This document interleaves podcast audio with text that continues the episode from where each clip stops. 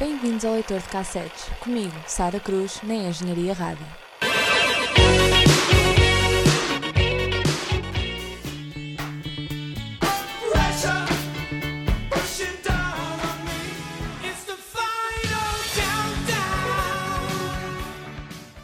Olá a todos, sejam muito bem-vindos a um novo episódio do Leitor de Cassetes. Um episódio desta semana que, bem, malta, mais tarde ou mais cedo tinha de chegar este episódio. É impossível haver um programa dedicado à música da década de 80 e não se falar nisto. O tema de hoje é, sem mais nem menos, as Power Ballads. Isso mesmo, as Power Ballads, aquelas músicas tão características dos anos 80, tão lentas, mas tão sentidas.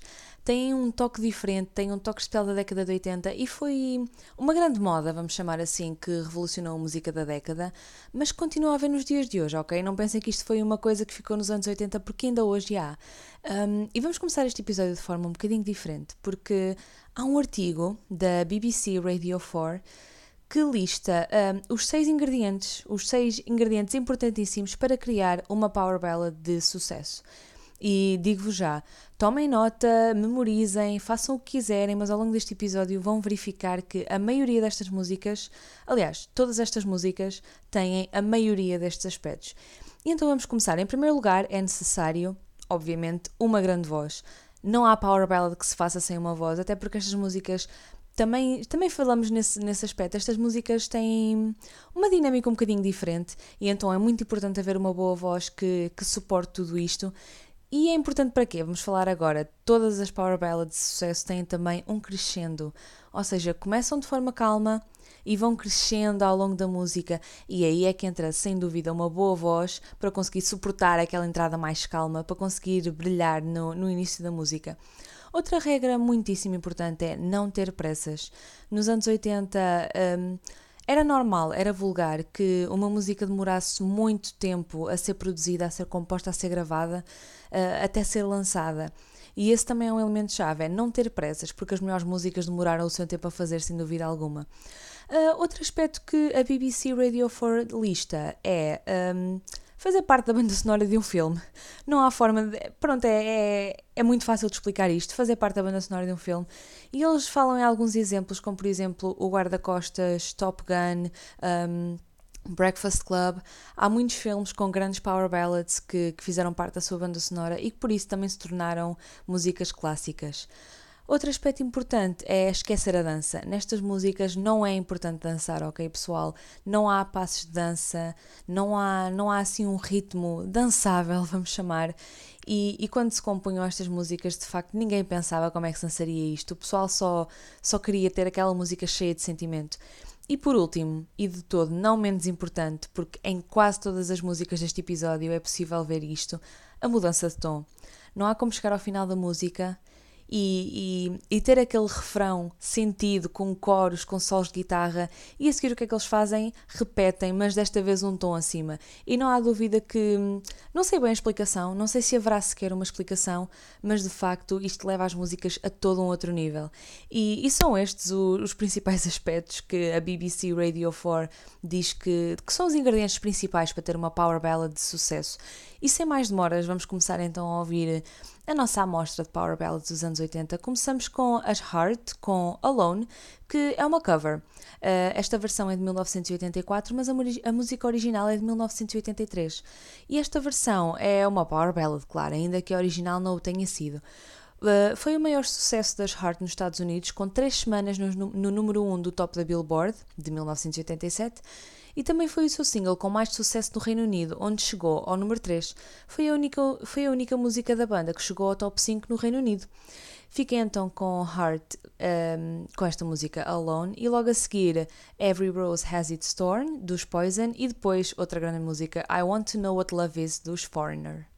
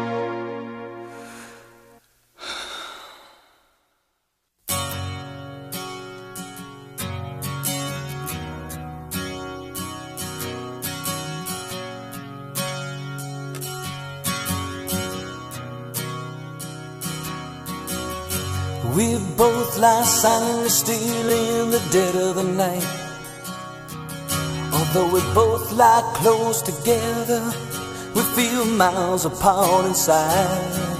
Was it something I said or something I did? Did my words not come out right? Though I tried not to hurt you, though I tried. But I guess that's why they say every rose has its thorn. Just like every night has its dawn. Just like every cowboy sings a sad, sad song. Every rose has its thorn.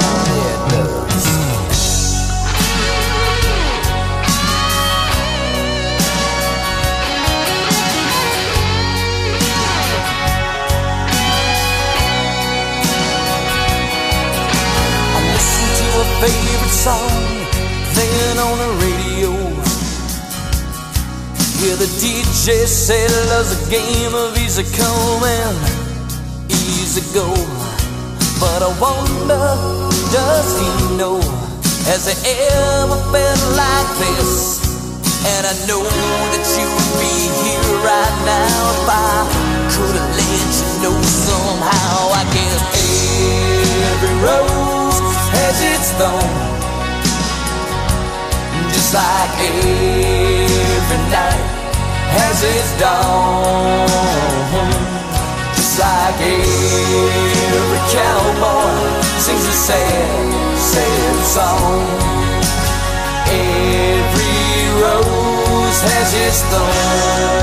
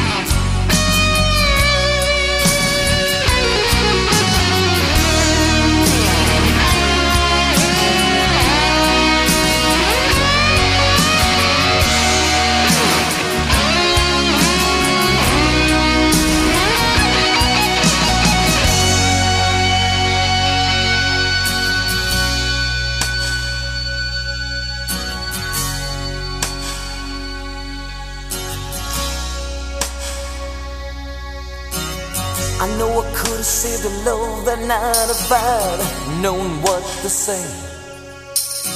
Instead of making love, we both made a ways.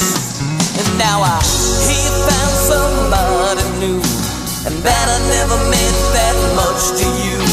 To hear that tears me up inside, and to see you cuts me like a knife. I guess every rose has its thorn, like every night has its dawn. Just like every cowboy sings a sad, sad song. Every rose has its thorn.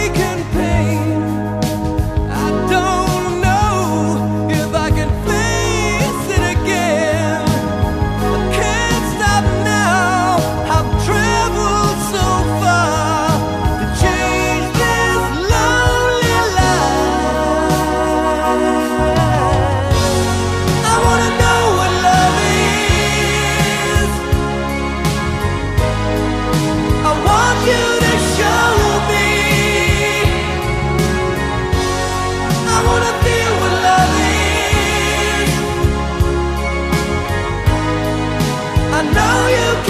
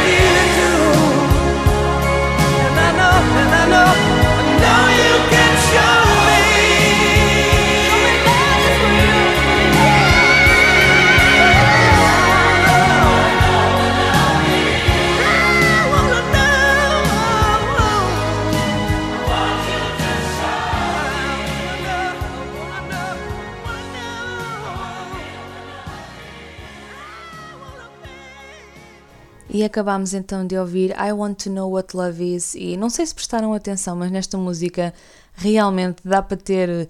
Dá para ver vários aspectos uh, dos seis ingredientes para criar uma power ballad de sucesso. Talvez não, não a fazer parte da banda sonora de um filme, esse penso que não, mas de resto, um espetáculo, grande voz, um crescendo, não dá para dançar, há uma mudança de tom, tudo isso se, se verifica. E passamos agora para Brian Adams com Heaven. Uh, que foi lançada como single em 1984, mas a música foi originalmente escrita no ano anterior, em 1983, enquanto Brian Adams andava em tour com os Journey, a tocar a primeira parte nos concertos da banda. Talvez por isso a música tenha sido inspirada na canção Faithfully, que também é dos Journey. Na sessão de gravação da música uh, no estúdio em Nova York, o baterista, que já tinha avisado, em defesa dele, ele já tinha avisado, ele teve de sair porque tinha outra sessão marcada com Hall Oates. Ficaram sem baterista então ao meio da gravação. Como a gravação já estava atrasada, uh, Brian Adams, assim num ato meio de desespero, ligou a Steve Smith, que era o baterista do Journey, que felizmente estava na cidade nesta altura. Então quem toca bateria nesta, nesta música é mesmo o baterista dos Journey. Um, outro facto, esta música não era para ser lançada como single porque achavam que não que não combinava bem com, com o estilo de música de Brian Adams, mas ainda bem que, ah, aliás, nem eu, nem eu próprio estava convencido a lançar esta música como single, a pô-la no álbum sequer, mas à última da hora mudou de ideias e ainda bem que o fez porque foi o primeiro single de Brian Adams a chegar a número 1. Fiquei então com esta música lindíssima também, Heaven, e a seguir outro clássico, Scorpions com Still Loving You.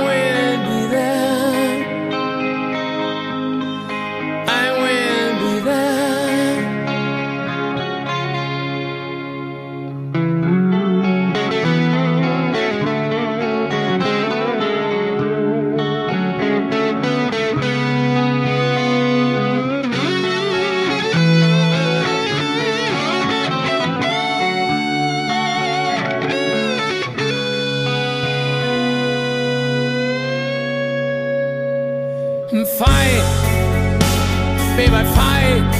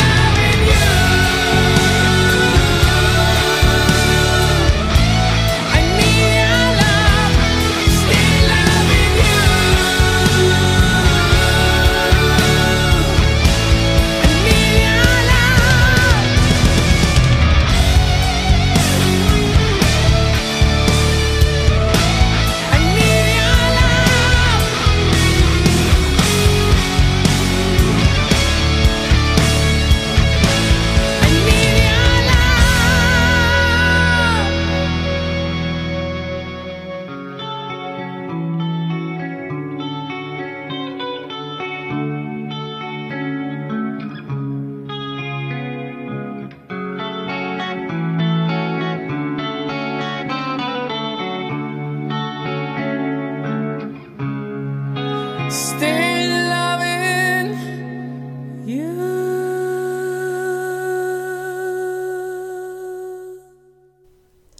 Bem, esta música tem grande energia de power ballad, não há como negar.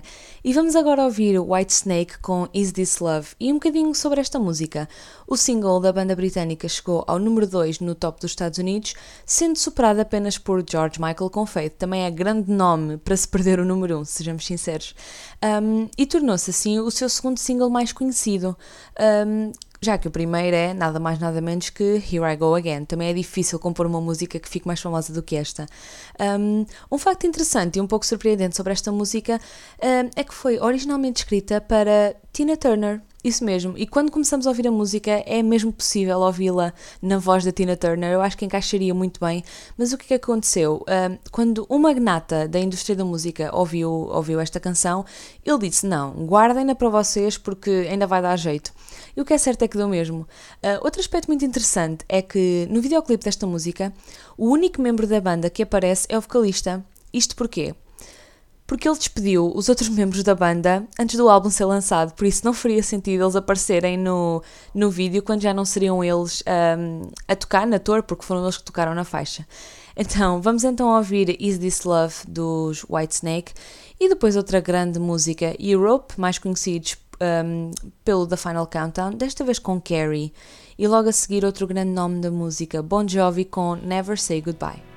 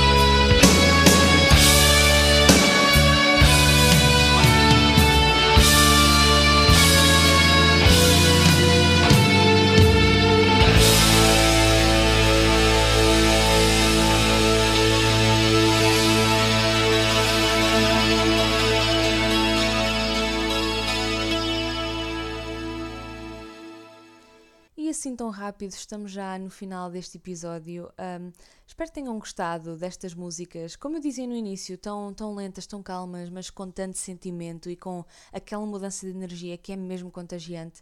E agora temos mais duas faixas para ouvir. Primeiro vamos ouvir um, Oreo Speedwagon com Can't Fight This Feeling, que é uma música tão querida. Prestem atenção à letra, porque é uma música mesmo, mesmo fofinha, não há outra forma de a descrever. E vamos acabar em grande com Open Arms dos Journey, que já falámos nele hoje, mas agora vamos ouvir mesmo a, a música da banda.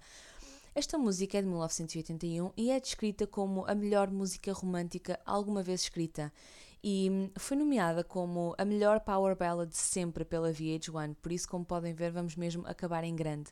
Um, ainda assim, sendo uma música tão aclamada, teve um início atribulado. Uh, Jonathan Kane, membro do, dos Journey, começou a escrever a música quando fazia parte de uma outra banda mas o vocalista descartou-a porque chamou-lhe lixo sentimental.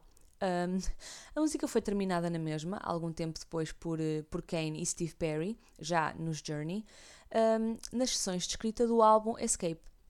Mesmo após mudarem a melodia e mudarem o tom da canção, o guitarrista Neil Schon não gostou porque era demasiado diferente das outras músicas da banda, o que levou a algumas confusões quando gravaram a música. Uns queriam gravar, outros não queriam, enfim.